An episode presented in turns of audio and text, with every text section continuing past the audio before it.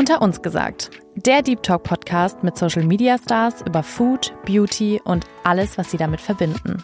Hallo und herzlich willkommen zu unserer zweiten Folge von Unter uns gesagt. Ich bin Janne und ich freue mich sehr, dass du heute wieder eingeschaltet hast oder vielleicht auch zum ersten Mal erst einschaltest. Ganz egal. Ich freue mich hier wirklich über jede einzelne Person, die neu dazukommt und Bock hat, mit uns ein bisschen Zeit zu verbringen. Und ich begrüße gleich mit euch die liebe Janine. Sie kommt ursprünglich aus München, lebt aber inzwischen mit ihrem Freund in Kalifornien. Und mit ihr habe ich wirklich ein sehr schönes, tiefgründiges und offenes Gespräch geführt geführt und sie hat mir unter anderem erzählt, warum sie nach einer sechs Jahre langen, sehr strengen veganen Ernährung sich wieder dazu entschlossen hat, tierische Produkte zu essen und wie sie durch ihren Traum vom Modeln eine Essstörung entwickelt hat. Natürlich möchten wir in diesem Podcast den Fokus auf dem Positiven lassen. Deshalb hat mich natürlich vor allem interessiert, wie sie es geschafft hat, nach dieser Zeit wieder eine gesunde Beziehung zum Essen und zu ihrem Körper aufzubauen. Trotzdem kann es sein, sollst du je mit diesem Thema gestruggelt haben, dass dich diese Folge triggert. In diesem Fall ist es uns wirklich sehr, sehr, sehr wichtig zu betonen, dass du eigenverantwortlich entscheidest, ob du dir diese Folge anhören möchtest oder nicht. Ansonsten schnapp dir einen Kaffee, einen Tee, lehn dich zurück und ganz viel Spaß beim Anhören.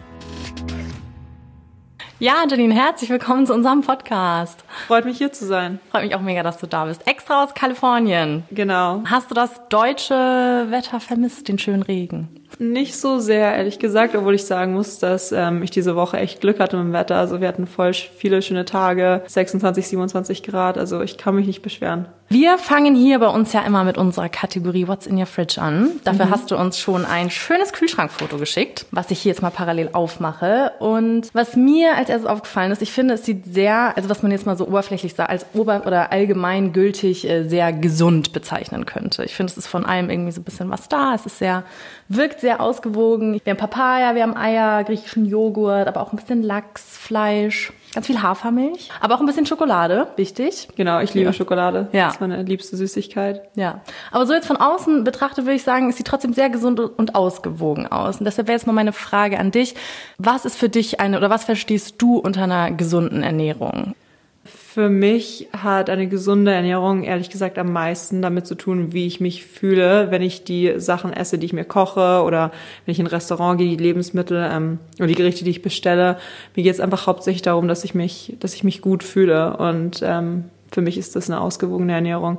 Und manchmal ist es so, dass ich einfach das Bedürfnis habe auf Schokolade, auf Eiscreme. Die Eiscreme sieht man dann nämlich nicht, weil die ist, glaube ich, im äh, Tiefkühlfach. Im Tiefkühlfach. Ja, okay. ähm, ja. Aber für mich ist eine gesunde Ernährung auch, dass ich mir Eiscreme und Schokolade gönne, wenn ich einfach das Bedürfnis darauf habe. Meinst du mit gut fühlen ähm, jetzt körperlich, sage ich mal, deinem Bauch, weil es gibt zum Beispiel auch so Lebensmittelunverträglichkeiten, wenn du was isst, dass man echt sagt, okay, ich fühle mich jetzt einfach nicht gut, also mhm. wirklich im wahrsten Sinne des Wortes, einem ist schlecht oder so? Oder was meinst du mit gut fühlen? Ähm, ich glaube, eine Kombination aus körperlich und mental. Ähm, also wenn ich mich gesund ernähre, habe ich einfach das Gefühl, ich habe mehr Energie, ich fühle mich einfach richtig wohl in meiner Haut. Aber mental auch in dem Sinne, manchmal ist man einfach hat keinen guten Tag und will sich einfach nur auf die Couch setzen und Süßigkeiten essen und dann fühle ich mich dann auch gut, wenn ich dann einfach ein bisschen Schokolade essen kann und Eis. Wir kommen gleich noch mal ein bisschen drauf zu sprechen, aber jetzt, ähm, jetzt wo wir gerade beim Thema Schokolade und Eis sind, ich glaube für viele Frauen, die dann irgendwie auch mal so ähm, mit Diäten was zu tun hatten oder so weiter, ich glaube für viele ist es ein Thema, wenn man sich sowas dann gönnt in Anführungszeichen, dass man dann doch auch mal so ein schlechtes Gewissen im Nachhinein hat. Kennst du sowas auch, dass du das hast oder hattest? Ja, ich kenne das Gefühl sehr gut. Also ich hatte das extrem in der Vergangenheit.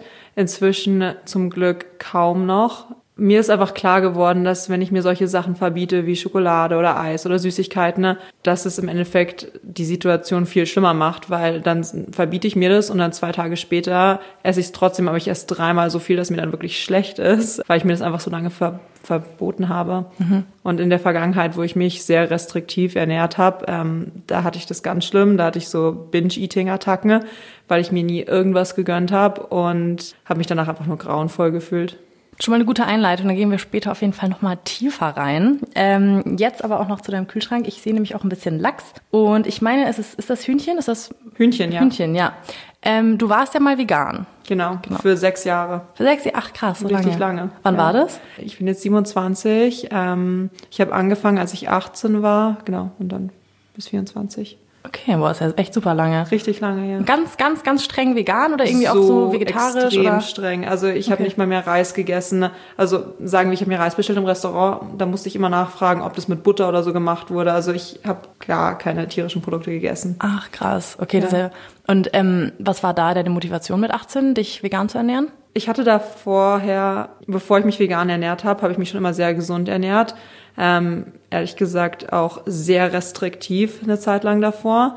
Wenn ich jetzt zurückschaue, würde ich sagen, ich hatte definitiv eine Essstörung. Und zu der Zeit war Veganismus der absolute Trend, also das, wo es wirklich angefangen hat, dass zu der Zeit haben alle Leute auf Instagram angefangen, sich vegan zu ernähren und viele Leute haben auch irgendwie geteilt, dass es ihnen geholfen hat mit ihren Essstörungen, dass sie dadurch ein besseres, ähm, besseres Verhältnis zu Essen bekommen haben.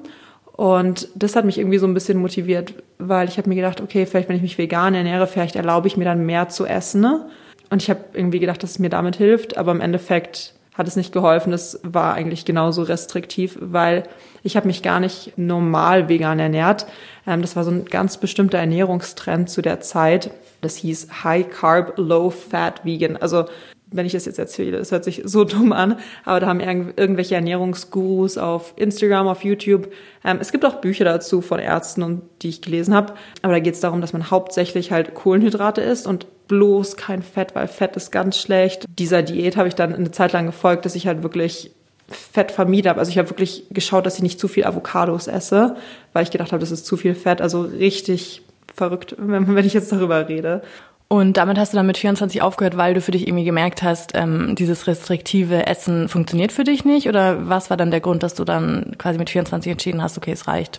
Es ist dann zum Glück ein bisschen besser geworden mit der Zeit. Dann habe ich ist mir klar geworden, okay, ich kann jetzt nicht für immer kein Öl und keine Avocado essen ne? und ähm, habe mich dann auch wieder besser vegan ernährt. Also ich würde sagen, so mit 22 oder so hatte ich dann eine relativ gesunde vegane Ernährung, ähm, habe mich dann auch schon viel besser gefühlt.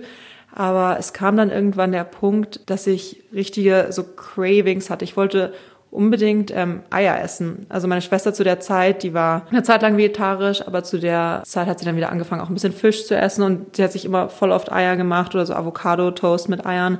Und jedes Mal, als ich das gegessen habe, habe ich mir nur gedacht, boah, ich habe richtig Lust darauf. Also ganz komisch, so ein richtiges Craving. So körperlich ja, auch richtig. richtig. Okay. So, boah, ich, und dann habe ich mir gedacht, okay, ich esse jetzt das mal einmal und habe es mir dann, habe dann ein bisschen angefangen, Eier zu essen. Ne? Und habe mich da ehrlich gesagt voll gut mitgefühlt. Was bei mir auch voll das Problem war, als ich vegan war, ich war irgendwie nie satt. Also ich habe extrem viel gegessen. Ich habe riesige Portionen Nudeln, riesige Portionen Kartoffeln gegessen, aber ich hatte nie das Gefühl, dass ich satt war. Und ich glaube einmal der Moment, wo es bei mir Klick gemacht hat, da waren wir auf einer Reise. Ich weiß nicht mehr genau, wo das war, aber in dem, an dem Ort, wo wir waren, gab es halt echt nicht viele vegane Optionen und ich habe halt wirklich jeden Tag nur Nudeln gegessen und irgendwann habe ich mich einfach irgendwie nicht mehr gut gefühlt und da habe ich mir gedacht, okay, ich bestelle jetzt einfach mal den Lachs und das Gemüse und habe das genommen, einfach weil ich keine Lust mehr auf Nudeln hatte.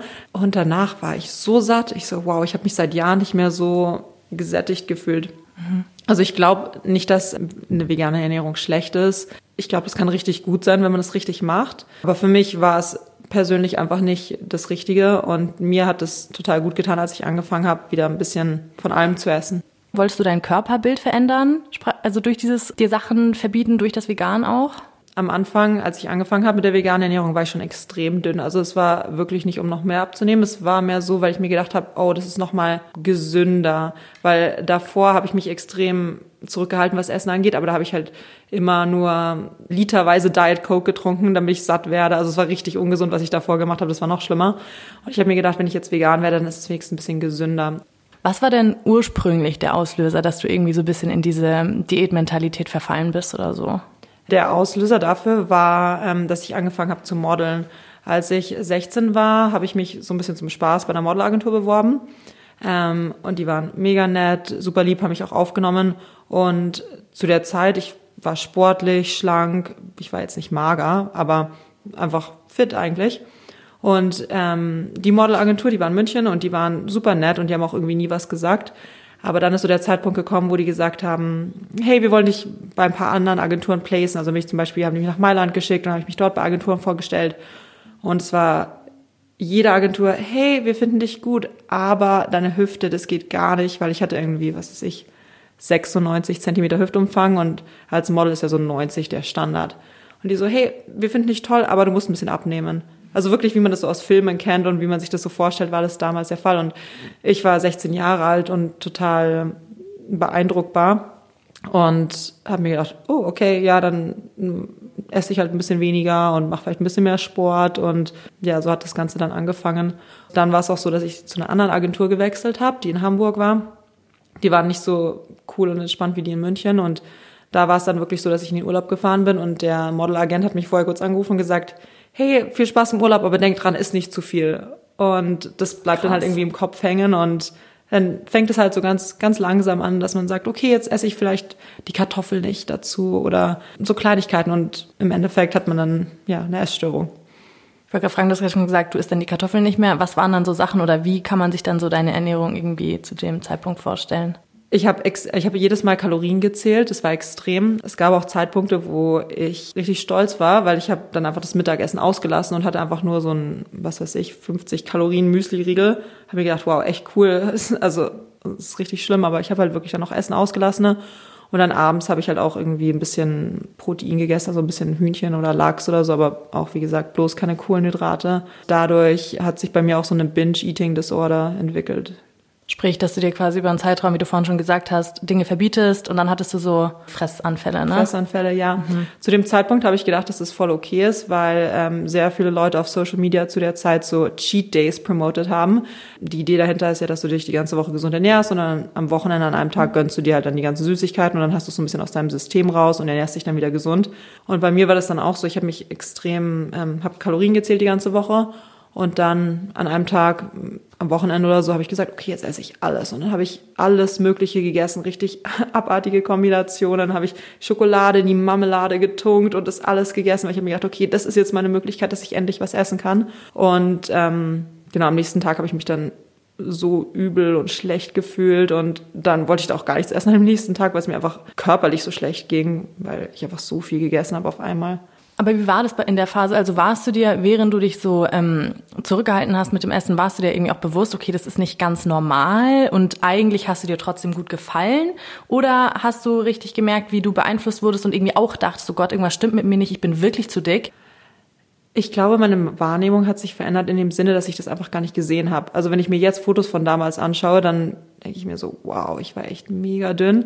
Aber zu dem Zeitpunkt habe ich mir gedacht, so, oh, nee, also ein bisschen abnehmen könnte ich schon auch. Ähm, Krass. Das ist echt extrem. Und meine Mutter und meine Familie haben auch immer gemeint, hey, du musst was essen, ess was. Und die haben immer gemeint, dass ich zu dünn war, aber ich konnte es halt wirklich gar nicht sehen. Also ich hatte wirklich richtig so Body Dysmorphia, dass ich das nicht wahrnehmen konnte. Mhm. Wenn man sich so ernährt, liebt man sich nicht wirklich selbst hundertprozentig, weil sonst würde man sich auch einfach erlauben, gesund zu essen und mehr Kalorien zu essen. Ne? Aber ich habe einfach damals gedacht, so, nee, ich, ich bin eigentlich ein bisschen zu dick, ich kann schon auch ein bisschen abnehmen. Also ich habe das wirklich gar nicht gemerkt. Du hast ja gerade schon gesagt, ähm, dass man sich dann eigentlich nicht wirklich liebt, weil wenn du dich liebst oder wenn du im Reinen mit dir bist, dann akzeptierst du dich ja, wie du bist. Mhm. Du hast ja eigentlich immer gesagt, nee, mit mir stimmt irgendwas nicht. Mhm. Was hast du dir denn erhofft? Also wie wolltest du dich gerne fühlen oder was hattest du dir erhofft von dem ganzen Diätwahn? Ich glaube, am Anfang, wie gesagt, hat es mit dieser ganzen Model-Geschichte angefangen, dass ich mir gedacht habe, okay, wenn ich jetzt endlich dünner werde, dann kriege ich mehr Model-Jobs und war damals, das dann auch so? Hast du? Ähm, nein, das war nicht der Fall. Ich hatte immer ein paar Jobs hier und da und es war ganz cool während der Schule so zum Jobben. Aber ich habe mir irgendwie gedacht, okay, wenn ich jetzt dünner werde, dann kriege ich diese Traumjobs und habe mich da richtig drauf versteift und das war, das war die Hauptmotivation ähm, dahinter. Und wie war das dann? Also wie bist du wach geworden, sag ich mal? Oder war, wie, was waren so Momente, wo du gemerkt hast, okay, weil du hast ja gesagt, am Anfang hast du es gar nicht gemerkt, dass das, was du machst, irgendwie gerade nicht ganz gesund ist oder nicht ganz normal ist vielleicht auch. Ähm, wie hast du es da irgendwie dann rausgeschafft? Ich glaube, ein ausschlaggebender Moment war, als ich die Pille abgesetzt habe und danach meine Tage für ein ganzes Jahr nicht bekommen habe. Also das ist natürlich auch hormonell bedingt, aber als ich dann bei Ärzten war und so weiter und gesagt habe, so hey, irgendwas passt gerade nicht so, haben die gesagt, hey, hast du mal überlegt, vielleicht ein bisschen mehr zu essen, weil so dünn wie du bist, das kann mit den, mit deinen Hormonen und so, das, das ist bestimmt nicht gut. Und ich glaube, das war so ein bisschen so ein Moment, wo es bei mir Klick gemacht hat und ich mir gedacht habe, okay, 100% gesund bin ich nicht wirklich gerade. Und was hast du dann konkret geändert? Also du hast gesagt, okay, mehr essen, aber ist wahrscheinlich auch nicht so leicht, oder? Ich meine, wenn du dich über Jahre irgendwie in, also die, Gedanken sind ja dann auch so, oder diese Ansichten über einen selber oder die Gedanken über einen selber, die sitzen ja auch so tief dann. Ähm, ich glaube nicht, dass er nicht wie ein Fingerschnipsen ähm, und man kann von heute auf morgen irgendwie was ändern. Hast du da irgendwie so kleine Schritte, wo du dich so, also an denen du dich so lang gehangelt hast, wie du das dann ändern konntest? Also ich muss tatsächlich sagen, dass die Phase, wo ich dann vegan war und am Ende auch dieser veganen Phase, dass mir das geholfen hat, weil mir klar geworden ist, so ein bisschen so, okay, Essen ist Nahrung für meinen Körper, es gibt mir Energie.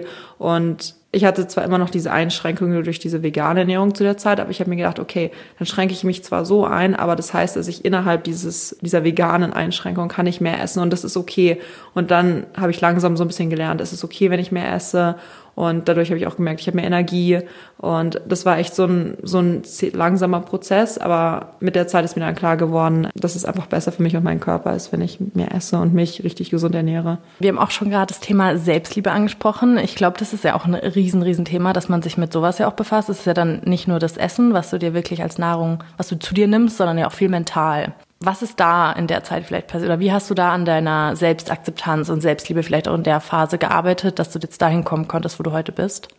Ab einem bestimmten Zeitpunkt habe ich angefangen, mit einer Therapeutin zusammenzuarbeiten. Ne? Und bis zu dem Zeitpunkt war mir ehrlich gesagt nicht wirklich klar, wie tiefgründig dieser Selbsthass in Anführungsstrichen, mhm. also ich würde es jetzt nicht als Hass beschreiben, aber diese nicht, dass ich mich selbst nicht akzeptiert habe, das ist mir wirklich durch diese Therapiesitzungen klar geworden. Und am Anfang, als meine Therapeutin mir das erzählt hat und gemeint hat, hey, es ist nicht alles okay bei dir, wir müssen uns das jetzt anschauen und darüber reden, war ich so, hä, nee, es ist alles gut. Da hat's Klick gemacht bei mir und ich habe ähm, hab mich mit dem Thema auseinandergesetzt und auch wirklich regelmäßig mit ähm, der Therapeutin zusammengearbeitet und das hat mir wirklich sehr, sehr geholfen. Ich finde es auch krass, man denkt irgendwie, gerade so Thema Essen, man denkt, es ist dann wirklich nur so dieses oberflächliche Thema Essen, so hat dann irgendwie nur mit wirklich mit dem zu tun, was ich zu mir nehme. Aber im Endeffekt ist es echt immer so dieses Thema Selbstakzeptanz. Ich habe es nämlich auch, ich bin auch tatsächlich äh, in Therapie. Also ich finde mal das Wort Therapie, das klingt immer so. Ja. Die Leute denken dann, oh Gott, bist du jetzt irgendwie, keine Ahnung, was ist mit dir los? Aber ja. einfach, ich ja. finde, jeder hat irgendwas. Ähm, weiß ich nicht, was einen belastet, weil ich finde nämlich auch, wie du schon gesagt hast, man beschäftigt sich dann mal damit. Man denkt, hey, ist doch alles okay, es ist doch, ich habe einfach ein bisschen ein Problem damit, was, ob ich jetzt, keine Ahnung, ähm, dass ich mich schlecht fühle, wenn ich Schokolade esse. Aber im Endeffekt steckt da so viel dahinter und ich finde, das kommt in Therapie total raus und ich finde das aber sau legitim. Keine Ahnung, könnte gefühlt jeder das irgendwie machen oder hätte bestimmt ein Bedürfnis. Ähm, und ich finde es wirklich krass, was dann da alles so hochkommt. Ich finde Therapie richtig gut, weil ähm, wenn du irgendwelche Themen hast, das sind oft Themen, wo vielleicht Freunde und Familie dich nicht wirklich darauf ansprechen wollen, weil sie sich nicht trauen, einfach dir direkt ihre Meinung zu sagen oder sich da einfach unwohl fühlen, das zu machen. Und wenn du einen guten Therapeuten hast, ist einfach eine außenstehende Person, die dich nicht kennt, wie deine Freunde und Familie dich kennen und die dir einfach eine ehrliche Meinung gibt. Und Therapie ist auch so eine Form von Self-Care, weil Komplett. du sagst, ich nehme jetzt, was weiß ich, einmal die Woche eine Stunde Zeit, wo es nur um mich geht. Ich muss mir nicht, ich muss mich nicht darüber ähm, kümmern, ob ich die andere Person eine Frage gefragt habe oder ob ich zu viel über mich selbst rede. Man kann ein bisschen egoistisch sein für eine Stunde und einfach über seine eigenen Gefühle und ähm, Probleme reden und ja, sich einfach die Zeit für sich selbst nehmen. Mhm. Merkst aber jetzt, dass du manchmal trotzdem noch in alte Muster verfällst? Also, oder würdest du echt sagen, dass du da komplett los von bist? Ich muss sagen, dass ich wirklich komplett los davon bin und ich bin da so extrem dankbar für. Also es war wirklich ein langer Prozess und ich glaube, vor drei Jahren oder so gab es auf jeden Fall noch Momente, wo ich ein bisschen in alte Muster verfallen bin, aber inzwischen bin ich echt einfach super happy, was das Thema Ernährung und Sport angeht. Da habe ich das ehrlich gesagt kaum noch. Und vor allem, da ich jetzt auch weiß, ich habe so bestimmte Tools, wie zum Beispiel Therapie oder mein Tagebuch führen. Und ich weiß, wenn ich Momente habe, wo ich vielleicht mental nicht so gut drauf bin, weiß ich, dass ich auf diese Tools zurückgreifen kann. Und es gibt mir einfach irgendwie Sicherheit. Ich wollte gerade nämlich auch, meine nächste Frage wäre gewesen, ähm, ob es so kleine Routinen gibt in deinem Alltag, die du für dich irgendwie gefunden hast, die dir da helfen. Du hast gerade schon Tagebuch gesagt. Mhm. Gibt sonst irgendwas, wo du irgendwie mittlerweile weißt, so wenn das und das passiert, dann, keine Ahnung, gehe ich spazieren oder dann meditiere ich oder gibt's da noch Sachen? Genau, also ich finde, Schreiben hilft oft total, weil man einfach seine Gedanken aufs Papier bringen kann und es hilft, das alles so ein bisschen zu sortieren. Und eine meiner liebsten Routinen ist, dass ich einmal die Woche so eine Wochenreview mache, weil ich finde, was voll oft passiert im Alltag ist, dass man ganz viele kleine To-Dos hat und irgendwie total verloren ist in diesen To-Dos. Und dann verliert man so ein bisschen den Blick für das große Ganze. Und was ich Anfang des Jahres gemacht habe, so eine Liste gemacht, wo ich mir drauf geschrieben habe, okay, was sind meine größeren Ziele im Leben? Und das war alles Mögliche hin von eine neue Sprache lernen bis zu eine gute Sportroutine zu bekommen und solche Dinge jeden Sonntag setze ich mich hin, ich mache das meistens mit meinem Freund und dann machen wir so eine Wochenreview und sagen, okay, was ist diese Woche gut gelaufen, was ist nicht so gut gelaufen, was will ich nächste Woche besser machen. Und während wir das machen, schauen wir auf diese Liste mit diesen größeren Zielen und ich finde, es ist super hilfreich, vor allem auch wenn man das mit jemand zusammen macht, ob das der Freund ist, die Freundin, wer auch immer. Ich finde, es hilft total, weil man sich dann gegenseitig auch so ein bisschen accountable hält und ähm, da bleibt man ein bisschen mehr am Ball dadurch und mir macht es total viel Spaß und mir hilft es Hast du jetzt sonst, ähm, abhängig, äh, unabhängig jetzt von den, also Tagebuchschreiben, das sind ja eher so mentale Tools, mhm. hast du trotzdem noch irgendwelche Sachen jetzt bei Sport oder Ernährung, trotzdem so Regeln, aber eher gute Regeln für dich, dass man zum Beispiel auch mal sagt, keine Ahnung, wenn ich jetzt ähm, müde bin, früher hätte ich mich vielleicht zum Sport gezw äh, gezwungen, äh, heute irgendwie nicht. Hast du trotzdem so Dinge, auf die du irgendwie versuchst, jeden Tag zu achten? Körperlich habe ich wirklich bei mir gemerkt, dass es super wichtig ist, dass ich genug Schlaf kriege. Also teilweise, wenn ich mich irgendwie abends manchmal mental nicht so gut fühle und irgendwie schlechte Gedanken bekomme und schlecht über mich selbst denke, dann ist mir oft klar geworden, dass daran liegt, dass ich vielleicht die Nacht davor nicht genug Schlaf bekommen habe. Und dann denke ich mir, okay, ich verfalle jetzt nicht in dieses Gedankenmuster. Ich schaue einfach, dass ich vielleicht heute ein bisschen früher ins Bett gehe, mich entspanne, vielleicht ähm, nicht auf Instagram rumscrolle und vielleicht lieber ein Buch lese. Das hilft mir total. Einfach, ich finde manchmal wird das alles ein bisschen zu kompliziert gemacht. Ich finde, manchmal geht es wirklich um diese Basics, also genug Schlaf, genug Wasser trinken, Zeit weg von Social Media. Diese Dinge helfen mir total. Mhm. Und ich muss sagen, dieses Jahr ist mir auch wirklich klar geworden, wie gut Sport für meine Mental Health ist. Was ganz witzig ist, war früher, als ich diese Essstörung hatte, war Sport so eine Zwangssache. Da habe ich mich gezwungen und ich habe nur das gemacht, was am meisten Kalorien verbrannt hat. Jetzt ist es für mich so, wenn ich Sport mache, ich mache es wirklich fast 80 Prozent, 90 Prozent, weil ich weiß, dass, es, dass ich mich danach richtig gut fühle. Und es ist oftmals so, dass ich, bevor ich zum Sport gehe, habe ich irgendwelche negativen Gedanken oder fühle mich vielleicht nicht so gut und danach ist es oftmals vergessen und das hilft mir auch total. Hat sich dein Sportprogramm dann verändert? Also, also, naja, du hast gerade schon gesagt, du hast früher Sport gemacht mit den meisten Kalorien. Ähm, wie sieht dann quasi heute dann? Oder bist du früher dann ganz klassisch, was hast du gemacht? Bist du joggen gegangen? Oder ich bin joggen gegangen oder habe irgendwelche High-Intensity-Workouts mhm. gemacht. Mhm. Heute sieht es mehr so aus, dass ich schaue, wie sich mein Körper fühlt. Also wenn ich merke, ich bin ein bisschen müde, aber habe trotzdem Lust, mich zu bewegen, vielleicht stretche ich mich einfach nur oder vielleicht gehe ich zu einer Pilatesstunde. Aber manchen Tagen bin ich auch so, boah, ich habe richtig Lust, was ein hartes Workout zu machen und dann gehe ich zu einer Bootcamp-Klasse und ich habe das Gefühl, ich bin viel mehr, viel mehr ähm, in Tune mit meinem Körper und merke so richtig, was, was ich so brauche. Mhm.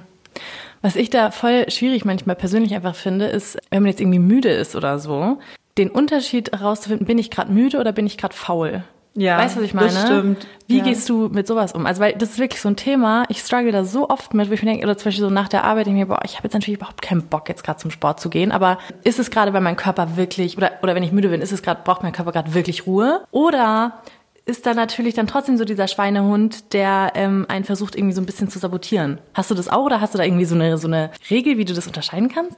Ähm, mir geht's ehrlich gesagt auch so. Also ich finde manchmal ist es echt schwer, das zu unterscheiden. Oder? Manchmal ist es auch so, dass ich denke, okay, das ist jetzt gerade nur der innere Schweinehund und dann gehe ich zum Sport und dann merke ich, da ist einfach keine Energie da und dann ist es oft so, dass ich dann einfach umswitche und sage, okay, ich stretch mich jetzt einfach und gehe in die Sauna. Manchmal kann man das nicht so gut herausfinden, bis man dann wirklich irgendwie im Fitnessstudio ist. Das stimmt, bis man dann sich mal irgendwie so ein bisschen in die Richtung bewegt hat, ne? Mhm. Mal so ein bisschen was, das stimmt. Wenn man dann irgendwie mal ein paar, keine Ahnung, Kniebeugen gemacht hat, dann merkt man, ah nee, okay, ich bin körperlich gerade wirklich irgendwie platt. Ja. Oder ach nee, geht ja doch ganz gut. Stimmt, ja. Genau. Du hast gerade auch schon mal angesprochen, ähm, negative Gedanken über dich selber. Ich glaube, das ist auch ein Riesenthema für viele. Hattest du früher ja wahrscheinlich auch, als du im DDE-Zwang ist, aber ich glaube, irgendwo ist es ja ein bisschen normal. Oder mhm. du hast, ich meine, ich glaube, du hast es ja nach wie vor auch noch, oder? Dass Absolut, man so ich glaube, das ist normal, dass man teilweise damit zu kämpfen hat. Weil man sagt doch immer, okay, ja, man soll irgendwie darauf achten, wie man mit sich selber redet und so. Und ich glaube, das ist wirklich super wichtig, dass man daran arbeitet. Aber wie gehst du mit sowas um? Also mit negativen Gedanken. Erstens, was sind das für Gedanken? Oder was, wenn du mal irgendwie in so einem Loch bist oder so? Oder weil jeder hat ja mal einen scheiß Tag, keine Ahnung, dass man im Bett liegt. Oder du hast gerade schon gesagt, wenn du irgendwie wenig geschlafen hast. Wie sind, wie sehen so negative Gedanken über dich selber aus und wie gehst du damit um? Ähm, bei mir ist es so, wenn ich negative Gedanken habe, denke ich so ein bisschen, dass ich nicht gut genug bin, dass was ich arbeitstechnisch mache nicht gut genug ist, dass ich, dass ich mich nicht genug mit Freunden treffe, alles Mögliche. Einfach, dass, dass ich nichts richtig mache, mhm. so ein bisschen fühlt sich das an im Leben. Mhm. Und eine Sache oder zwei Sachen, die ich total hilfreich finde zu dem Thema, das habe ich mal in einem anderen Podcast tatsächlich gehört, ist, dass man sich, sich selbst so als kleines Kind vorstellen soll oder irgendwie ein Foto hinhängen von sich als kleines Kind und sich überlegen, hey, würdest du diesem, diesem kleinen Mädchen sagen, hey, du bist nicht gut genug und du kriegst eh nie irgendwas hin. Da kriegt man voll das schlechte Gefühl, das ist okay, nee, das geht nicht. Mhm. Oder ich stelle mir das mit einer Freundin vor, wenn ich, oder meiner Schwester, wenn, wenn ich das meiner Schwester sagen würde, ich würde mich so schlecht fühlen. Aber komischerweise ist es okay, wenn ich mich selbst da mental so fertig mache.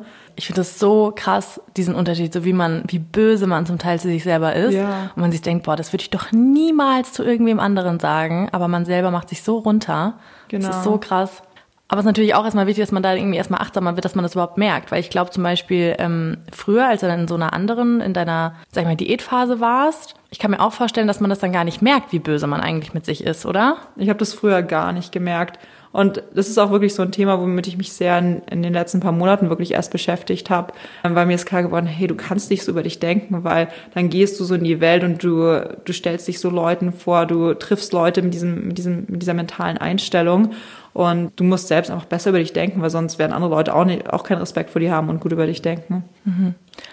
Und wie ähm, würdest du, wenn man jetzt irgendwie so Tipps geben würde? Sagen wir mal, irgendeine Zuhörerin hat damit auch Probleme, mhm. dass man irgendwie negativ über sich denkt. Ähm, hast du da eine Idee oder wie gehst du damit, damit um, wie man das irgendwie verbessern kann, dass man irgendwie lieber zu sich ist? Die Dinge, die mir dabei sehr helfen, ist ehrlich gesagt eine Instagram-Social-Media-Pause zu machen, weil ich habe so Phasen, wo ich extrem viel am Handy bin. Und wenn in diesen Phasen merke ich das halt extrem, dass ich mich halt nur mit Leuten vergleiche. Oh, die Person hat ist gerade verlobt, die Person hat sich ein Haus gekauft, die Person hat gerade diesen mega coolen Job. Und dann vergleiche ich mich mit diesen Menschen und fühle mich im Endeffekt nicht toll was mir dann immer hilft, dass ich sage, okay, ich lösche jetzt Instagram auf meinem Handy und benutze es für ein, zwei Tage nicht. Und meistens reichen auch schon zwei Tage. Manchmal ist auch eine Woche, manchmal länger. Und das hilft mir total. Und eine andere Sache, die mir auch sehr gut hilft, ist ähm, wieder Richtung Tagebuch. Ich schreibe dann immer so Liste und schreibe, was alles toll ist an meinem Leben, was ich liebe, was, was super läuft. Und ich finde, das hilft voll, Dinge dann so eine Perspektive für Dinge zu bekommen. Dann denkt man sich so, hey, nee, schau mal, ich habe tolle Freunde, ich habe eine super Familie, egal was es ist. Ich habe heute ein leckeres Croissant in der Früh gegessen. Und wenn, wenn man sich solche Sachen dann vor Augen hält, dann fällt das andere irgendwie weg, wenn man einfach ein bisschen probiert, diese Dankbarkeit ein bisschen zu kultivieren. Auch halt wieder so ein bisschen zu, äh, zu sich selber zurückzukommen. Ne? Ich finde auch durch, dies, durch äh, Social Media, ich meine, so cool es ist und äh, ich mag es auch gerne und das hat viele Vorteile, aber man verbringt ja super viel Zeit im Außen und bei anderen Menschen und man befasst sich so viel mit dem Leben von anderen. Mhm. Einfach dann wieder ein bisschen zu dir zu kommen, ne? dass man irgendwie sagt, hey, wo bin ich und was ist gut bei mir und meinem Weg. Absolut. Toll. Vor ein paar Jahren oder beziehungsweise bevor es Social Media gab, da hast du dich vielleicht maximal zu deinen Nachbarn so verglichen oder von den Leuten, mit denen du in der Schule warst. Aber jetzt kannst du dich mit irgendwelchen Leuten aus Australien, aus Schweden vergleichen und jeden Tag sehen, was sie machen. Und ich finde es einfach normal, dass es schwer ist für den, für den Körper und für den Geist. Man sagt ja auch, ähm, jetzt mal auf, äh, um auf das Thema Beziehungen zu kommen, ähm, sagt man ja auch, man muss sich erst selber lieben, ne, bevor mhm. man jemand anderen lieben kann. Ist das auch was, ähm, was du, ich meine, jetzt bist du glücklich vergeben? Ja. Äh, seit wann eigentlich erstmal? Also seit Anfang ähm, letzten Jahres. Also ah, ja. seit anderthalb Jahren circa. Ah, schön. Aber ist das auch was, was du irgendwie in deinen vorherigen Beziehungen gemerkt hast, ähm, dass dir das so ein bisschen zum Verhängnis auch geworden ist, dass du jetzt im Nachhinein vielleicht sagen kannst, okay, vielleicht vorherige Liebesbeziehungen haben nicht funktioniert, weil ich einfach selber mit mir nicht im Reinen war? Absolut. Ich muss jetzt sagen, die Beziehungen, die ich davor hatte, waren nicht toxisch oder irgendwas in die Richtung. Also es waren eigentlich immer gute Beziehungen. Aber du hast absolut recht, es hat immer an solchen Dingen gehangen, dass ich mir einfach selbst nicht treu war. Ich glaube, das war ein großes Thema, dass ich meine eigenen Bedürfnisse so ein bisschen hinten angestellt habe, weil ich mir gedacht habe, ich verdiene das gar nicht, dass ich hier dass meine Bedürfnisse angeschaut werden. Ich habe das immer so ein bisschen in den Hintergrund geschoben und Hauptsache der anderen Person geht's gut und die ist glücklich und wie ich mich gerade fühle, ist jetzt, ich will da gar nicht drüber reden, weil wer bin ich, dass ich jetzt über meine Gefühle rede? Und das hat natürlich einen negativen Einfluss auf eine Beziehung. Ich war dann auch relativ lange Single. Ich glaube, also nicht relativ lange, aber ich war für zwei Jahre oder so Single. Mhm. Und ich bin so dankbar für diese Zeit, weil in dieser Zeit ist bei mir wirklich am meisten passiert, was Personal Growth angeht. In der Zeit habe ich angefangen, mit meiner Therapeutin zu arbeiten und habe mir so viele Themen angeschaut, die ich vorher einfach nur ein bisschen vergraben habe. Und als ich meinen Freund kennengelernt habe, war ich an wirklich einem echt guten äh, mentalen Space und ähm, es war ein sehr guter Zeitpunkt für mich und ich glaube, das hat sich jetzt auch extrem auf die Beziehung ausgewirkt. Hast du auch, also bist du mit deiner Therapeutin je zu dem Punkt gekommen, dass du herausgefunden hast, wie das alles, diese negativen Gedanken für dich oder auch, dass du gesagt hast, ich bin nicht gut genug oder ich stelle meine Bedürfnisse hinten an. Bist du da irgendwie je auf einen Ursprung gekommen, wie das bei dir entfacht wurde? Ich meine, viel ist ja, als Beispiel bei mir ist es so in Therapie, ich rede gefühlt nur über meine Kindheit. Und man sagt ja irgendwie auch, dass gefühlt fast alle Probleme irgendwie in der Kindheit begraben sind. Bist du da irgendwie je drauf äh, oder hast du da für dich eine Antwort gefunden, woher das kommt quasi? Ja, wir haben über alles Mögliche geredet, auf jeden Fall auch über Kindheit und einfach so kleine Mini-Traumas, die man erlebt, so kleine Momente, wo ich nie drüber nachgedacht hätte. Und das habe ich ihr dann einfach zufälligerweise erzählt. Sie so, hey, stopp, das ist, das ist kein kleiner Moment. Und, Kannst ähm, du dich ähm, dann irgendwas erinnern, was das für Momente ja, waren? Ein Moment ähm, war, als ich in der sechsten Klasse war und da hatte ich einen Streit mit einer Freundin von mir und eine Freundin von ihr ist dann, weil dann ist so eine Streitschlichterin zu uns in die Schule gekommen und hat, ich weiß nicht, warum die da war, aber irgendwie war das dann vor der ganzen Klasse, also eine ganz komische Situation. Und dann von der Freundin, ihre Freundin ist dann aufgestanden, hat gemeint so, hey, Janine, dich mag ja eh niemand hier. Und jetzt immer noch, wenn ich darüber rede, ich krieg äh, Goosebumps, weil es war so ein traumatisierender Moment für mich. Und als ich zum Beispiel darüber in Therapie gesprochen habe, hat sie gesagt, okay, das war bestimmt einer der vielen kleinen Momente, wo du das dann irgendwie mitgenommen hast und gemeint hast, okay, ich bin nicht gut genug, ich muss härter arbeiten, ich muss weniger essen, damit ich geliebt werde. Und das ist halt einfach nicht der Fall. Das ist echt krass, wie so kleine, also klar, man ist ja irgendwie noch so ein kleiner Mensch, man ist so formbar, ja. dass man dann so kleine Sätze, dass das so tief geht. Das glaube ich auf jeden Fall auch. Ich glaube, erstmal das alles auch zu verstehen, ist auch ein Riesenpunkt, dass man weiß, warum man so handelt irgendwie. Und dann kann man ja erst ansetzen, okay, es ist nicht so und jetzt muss ich quasi also jetzt musst du ja diese Stimme werden, die dich da irgendwie wieder rausholt dann, ne? Genau. Wir haben vorhin schon ein bisschen über Sport gesprochen und wenn man auf deinen Instagram-Kanal guckt äh, oder auf deinen TikTok, dann sieht man ja auch ganz viel Surfen. Ja. ich habe jetzt das Gefühl oder würde jetzt mal so denken, dass das auch irgendwie ein Riesenpunkt bei dir war, oder? Absolut. Surfen ist eine Riesenleidenschaft von mir und es macht mich einfach so glücklich. Und ich finde allgemein, wenn man, wenn man was hat, was einen so richtig happy macht, das hat einfach so einen positiven Einfluss auf alles andere. Voll, weil ich glaube auch gerade beim Sport, man, ich habe nämlich auch das, ich habe da auch äh, vor kurzem auch mal, ich habe voll viel am, ich war tatsächlich auch in Portugal, ah, cool. ähm, genau, weil mein bester Freund ist ausgewandert nach Lagos vor drei Jahren schon. Oh, sehr cool, mhm, super schön und ich habe den jetzt schon dreimal besucht und ich war da irgendwie auch, ich hatte irgendwie so eine Krise und habe auch, ich habe tatsächlich auch sau viel Tagebuch geschrieben und so und da ist mir auch mal aufgefallen, dass man irgendwie, wie wenig man macht, was überhaupt keinen Sinn und Zweck haben, hat, außer dass es mir gerade Freude bringt. Weil ich finde auch irgendwann so Sport oder Joggen machst du ja irgendwie, keine Ahnung, für deine Kondition oder damit, damit du so und so aussiehst oder Fitnessstudio machst du, keine Ahnung, damit du halt dünner bist, damit du Muskeln kriegst. Man liest irgendwie schlaue Bücher. Und mir ist irgendwie aufgefallen, dass ich irgendwie alles, was ich auch als Kind gemacht habe, Inliner fahren, Fahrrad fahren, Voltigieren, ich war immer mit Pferden, so das hatte ja keinen Sinn, außer mir gerade Freude zu bereiten.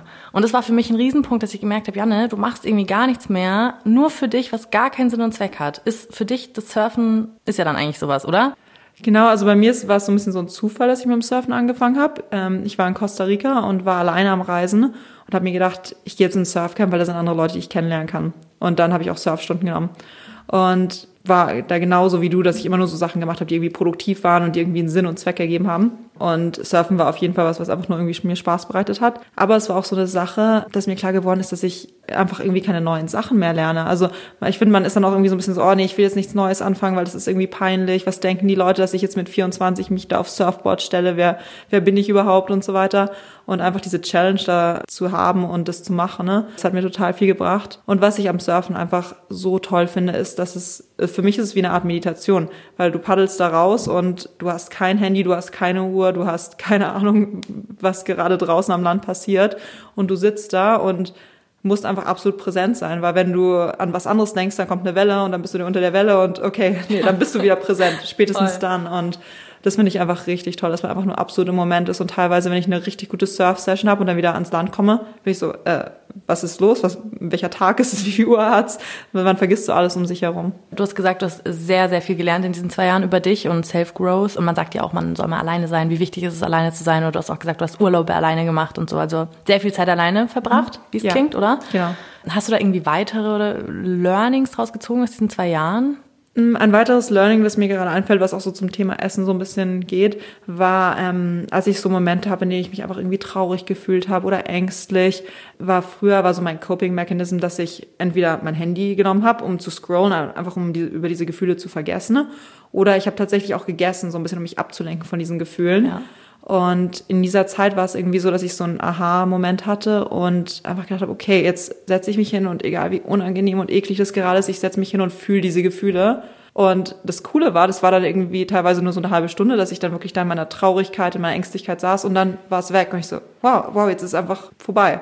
Und danach habe ich mich dann richtig gut gefühlt, weil ich mir gedacht habe, okay, wenn dieses Gefühl nochmal kommt, ich überlebe das, ich überstehe das und ich muss mich nicht ablenken. Und ähm, das hat mir total, total weitergeholfen. Ich habe auch so ein paar Breathwork-Workshops gemacht, so Atemübungen. Und das fand ich auch richtig toll, weil man sich da wirklich mit sich selbst verbindet und mit seinen Gefühlen. Und das hat mir total weitergeholfen. Finde ich sau spannend, was du sagst mit diesem, ähm, auch seine, wir haben ja schon ein bisschen über Selbstakzeptanz und alles gesprochen, aber auch diese Akzeptanz von wegen, ich fühle mich gerade auch, ich fühle mich gerade scheiße, aber es ist gerade auch total okay, dass ich mich scheiße fühle, weil ich glaube, wir haben echt ganz tief in uns drin immer so dieses Gefühl, nee, auf keinen Fall sich irgendwie schlecht fühlen und dann irgendwie bloß mit irgendwas, keine Ahnung, deshalb trinken ja wahrscheinlich auch so, keine Ahnung, deshalb ist ja Alkohol auch ein Riesenthema, Drogen, immer alles möglichst betäuben, irgendwie Essen, emotionales Essen ist ja ein Riesenthema. Finde ich auch spannend, dass du das äh, so sagst, einfach auch mal zu akzeptieren, hey, gerade geht's mir irgendwie nicht gut, aber es ist okay, dass es mir gerade nicht gut geht und es geht dir dann eher weg, als wenn man es nur betäubt mit Essen, weil dann kommt es ja irgendwie wieder hoch. So. Genau, ich finde teilweise, wenn man solche Sachen so wegdrückt und verdrängt, wird's einfach immer nur schlimmer mit der Zeit. Aber was macht man dann? Jetzt mal wirklich, wenn du dir so bildlich, also wenn ich mir jetzt mal, das ist nämlich voll auch ein Thema, was ich auch wirklich habe. Ähm, was machst du dann? Also du merkst, du fühlst dich schlecht und dann sitzt du da einfach und, und wartest oder was? Oder genau, also ich hatte mich, so, ich, ich hatte da wirklich auf oder nee. Nee, ja. ich hatte da wirklich so einen Aha-Moment, weil das war, ich glaube, da war ich mit meiner Schwester gerade am Reisen und die war irgendwie unterwegs, die war glaube ich tatsächlich auf einem Date oder so und ich war da so allein in der Wohnung und habe mich traurig gefühlt und habe mir gedacht, okay, jetzt fühle ich mich traurig, jetzt jetzt schaue ich mir ein YouTube-Video an und lenke mich ab. Ich so, hey, was ist, wenn du das mal nicht machst? Und ich saß da echt so ein bisschen, oh, und ich glaube, ich, glaub, ich habe mir auch erlaubt zu weinen. Also ich habe dann halt auch, weil früher, das war richtig schlimm, ich meine Emotionen auch immer total verdrängt. Ich habe nie geweint. Also vor vier Jahren oder so, wenn du meine Mutter oder meine Schwester gefragt hättest, die haben gesagt, die Janine, die weint einfach nicht. Und ich habe mich hingesetzt und ich habe geweint und ist einfach alles rausgelassen. Ne? Und was ich bei so ganz schlimmen Gedanken mache, ist, ich schreibe das auch auf. Ich schreibe auf, ich mag diese Person nicht oder ich ja, denke das über mich oder wirklich so die Gedanken, wo du denkst, wow, krass, ich kann nicht glauben, dass ich das denke. Dann schreibe ich das auf und dann reiße ich das aber auch raus und verbrenne das. Ah, okay. Aber einfach, dass man das einfach einmal rausgelassen hat, dass man mhm. das einmal so richtig emotional auskotzt. Ich finde, das hilft wirklich voll. Mhm.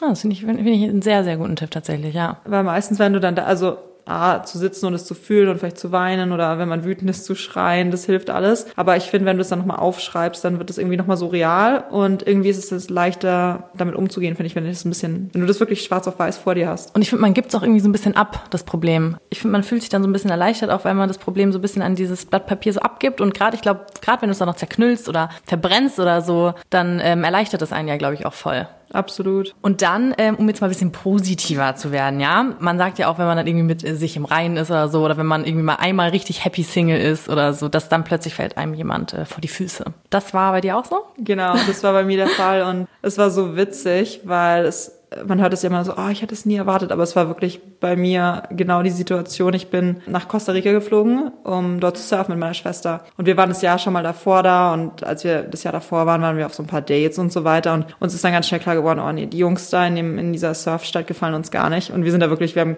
wir so, sollen wir irgendwie ein süßes Kleid oder so mitnehmen? Wir so, nee, das sind eh keine Jungs und wir wollen eh nur surfen und wir gehen nicht mal mehr auf irgendwelche Dates, also gar keine Lust. Und ja, witzigerweise habe ich dann bei dem Trip meinen Freund kennengelernt. Der war auch im Surfcamp dann, oder? Ähm, genau, euch kennengelernt? Der ähm, ist immer, der ist teilweise in Costa Rica, er ist zwischen Kalifornien und Costa Rica aufgewachsen, ne? verbringt dort relativ viel Zeit und dann haben wir uns dort beim Surfen kennengelernt. Süß. Ja. Und inzwischen wohnt ihr aber auch zusammen, oder? Genau. Mhm. Ich bin dann direkt bei ihm eingezogen. Ah ja. Ja, wieso nicht, ne? Kann man direkt mal testen, genau. ob das klappt. Also kannst du dir vorstellen, da zu bleiben? Ja, so? momentan ja? auf jeden Fall. Also ich bin immer so jemand, ich habe immer wieder neue Ideen, deswegen kann ich auf jeden Fall nicht sagen, was die nächsten 15 Jahre passieren wird. Aber ich habe auf jeden Fall momentan wirklich das Bedürfnis, mich ein bisschen mehr zu setteln, weil die Jahre davor war es wirklich nur, ich war nonstop unterwegs von einem Airbnb zum anderen und das ist natürlich mega cool und super schön. Ich bin so dankbar für die Zeit. Aber andere Dinge fallen dann halt total weg. Also zum Beispiel Freundschaften. Seitdem ich nach Kalifornien bin, bin ich auf jeden Fall viel weniger gereist. Also habe eher so kürzere Trips gemacht und es hat mir voll geholfen, dort neue Freunde kennenzulernen und auch ein bisschen die Freundschaften zu kultivieren und sich dann öfters mit der Person zu treffen und auch tiefere Beziehungen aufzubauen. Und das hat mir total viel gegeben. Ja, ist auch angenehm, irgendwann einfach mal so zu wissen, hey, hier wache ich jetzt auf und das sind meine vier Wände und, und genau. hier mache ich mein Ding so, ne? Habt euch ein Eisbad gebaut, habe ich gesehen. Ja, das war, das war richtig cool. Das war auf jeden Fall eins meiner Highlights dieses Jahr, dass wir uns ein Eisbad gebaut haben, weil ich habe das auch voll gemerkt, wenn ich das in der Früh mache, ich fühle mich den Rest des Tages einfach so gut. Also so ein bisschen wie wenn man so ein schwer, wenn man zum Sport geht, fühlt man sich danach ja auch ziemlich gut so, oh, ich habe das jetzt geschafft, ich bin voll stolz auf mich. Das macht einen so richtig glücklich. Also ich weiß nicht genau, was die genauen biologischen Prozesse mhm. da sind, aber wenn ich da rauskomme, ich bin so happy. Und wenn ich dann noch einen Kaffee trinke, ich bin dann richtig motiviert. Man ist halt übelst wach einfach. Also was ich äh, versuche zu machen, ist nach dem Duschen mich einmal kalt abzuduschen. Ja, ja dann bin, ich, auch bin ich auch schon stolz, wenn ich das schaffe. Aber ich schaffe es halt nur einmal so ganz kurz, so von, von unten nach oben einmal kurz. Und dann, das finde ich schon ganz schrecklich. Aber ich glaube, drei Minuten, das finde ich schon hart. Ja. Ja, du, ähm, ich würde sagen, wir kommen mal zu unserer nächsten Kategorie. Und zwar haben wir eine Deep Talk-Kategorie. Wir haben hier ähm, so kleine Papier. Schnipsel, wo du sehr gerne mal einen ziehen darfst. Okay, cool. Und es sind so ganz random, random Fragen. Mhm. Okay, hier steht, wer hat dir das Gefühl gegeben, am meisten geliebt zu werden? Ui. Gleich eine richtig tiefe Frage am Anfang. Scheiße. Wow. Ich fühle mich auf jeden Fall zu 100 Prozent am, am sichersten bei, meinen, bei, meiner, bei meiner Mutter vor allem. Ich weiß einfach, also das ist einfach eine komplette Geborgenheit und gibt mir Sicherheit und alles. Aber auch ein Riesending von meinen ähm, besten Freundinnen tatsächlich. Also ich habe so zwei, drei richtig, richtig, richtig gute Freundinnen und da weiß ich einfach, die sind wie zu Hause für mich irgendwie auch. Also ich weiß, ich kann immer zu denen nach, äh, auch sprichwörtlich zu denen nach Hause kommen. Aber auch, ich weiß, die sind immer da und ähm, die geben mir so eine Sicherheit auch im, im Leben. Und gerade auch wenn irgendwie mal schlimme Dinge passieren, jetzt wie eine Trennung oder sowas, die einen so auffangen, mhm. was ich jetzt halt auch wieder gemerkt habe. Und ähm, deshalb ja, auf jeden Fall meine Familie, vor allem meine Eltern und aber auch meine besten Freundinnen. Ganz klassisch, würde ich sagen. Bei das dir? Ähm, ich würde sagen, auch bei mir meine Eltern und äh, meine Schwester auch. Aber ihr seht euch dann ja nicht so oft wahrscheinlich, oder? Ja, inzwischen nicht mehr so viel leider. Aber wir sind immer eigentlich jeden Tag in Kontakt. Weil muss man dazu sagen, äh, deine Schwester wohnt in Portugal und deine Eltern auch, ne? Genau. Ja. Ja, du, das wär's von uns. Vielen, vielen, vielen Dank, dass du da warst. Hat super viel Spaß gemacht. War sehr deep. Ja, total. Aber das soll es ja auch es sein. Hat, es hat mir richtig viel Spaß gemacht und ich liebe ja. die ganzen Themen, über die wir gesprochen haben. Ja, ich liebe das auch. Halbe Therapie-Session. Ja. genau. Vielleicht sehen wir uns ja bald mal wieder. Ja, ich würde mich freuen. ciao, ciao. Tschüss. So, Sven, jetzt nochmal auf Ernst. Aber ich mag es eigentlich gar nicht so ernst. Also, so Leute, das war's auch schon wieder mit der zweiten Folge. Ich hoffe, die Folge hat euch gefallen und ihr könnt das ein oder andere mitnehmen. Ich für meinen Teil nehme auf jeden Fall eine Menge mit, vor allem als ich mir die Folge nochmal angehört habe, das ganze Thema negative Gefühle auch mal zuzulassen ähm, und die nicht immer sofort zu verdrängen und sich abzulenken mit Social Media oder Netflix oder Essen oder keine Ahnung was allem, sondern tatsächlich einfach mal hinfühlen, ja, das Gefühl auch mal willkommen heißen, ja, dort auszusitzen. Ähm, es gibt doch dieses, dieses Spruch, es gibt doch dieses Spruch, ähm, sit with the feeling. Ist das ein Spruch? Ich glaube. Ja, und das finde ich auf jeden Fall wirklich, wirklich gut, ähm, weil wenn man es immer so unterdrückt, ne, dann kommt es natürlich immer wieder, dann kämpft sich das so hoch, als wenn man einfach das mal zulässt, hinfühlt ähm, und dann geht es wirklich auch echt viel besser weg. Also ähm, da versuche ich mir wirklich eine Scheibe von abzuschneiden. Vielleicht ähm, habt ihr ja auch Lust darauf, euch da eine Scheibe abzuschneiden von der lieben Janine. Ähm, und genau, ansonsten hören wir uns wieder in einer Woche. Und ich würde mich natürlich auch sehr, sehr, sehr freuen, wenn ihr den Podcast abonniert, wenn ihr ihn bewertet, aber natürlich nur mit fünf Sternen, klar. Und ähm, wenn ihr uns bei Instagram folgt, at unter uns unterstrich gesagt, da kriegt ihr immer alles ähm, sofort mit, die ganzen News, ähm, welche Gäste als nächstes zu Gast sein werden. Da gibt's auch die Lieblingsrezepte der Gäste. Das macht Sven ja wirklich ganz toll. So mit so einem Cooking-Tutorial ne, oder so, wie das heißt. Das war's auch schon. Wir hören uns, wie gesagt, in einer Woche. Passt auf euch auf, habt eine schöne Woche, rutscht nicht aus. Hier in München ist es wirklich ultra glatt. Mich hat's auch schon das eine oder andere Mal fast hingelegt. Genau, macht's gut. Ne? Tschüss.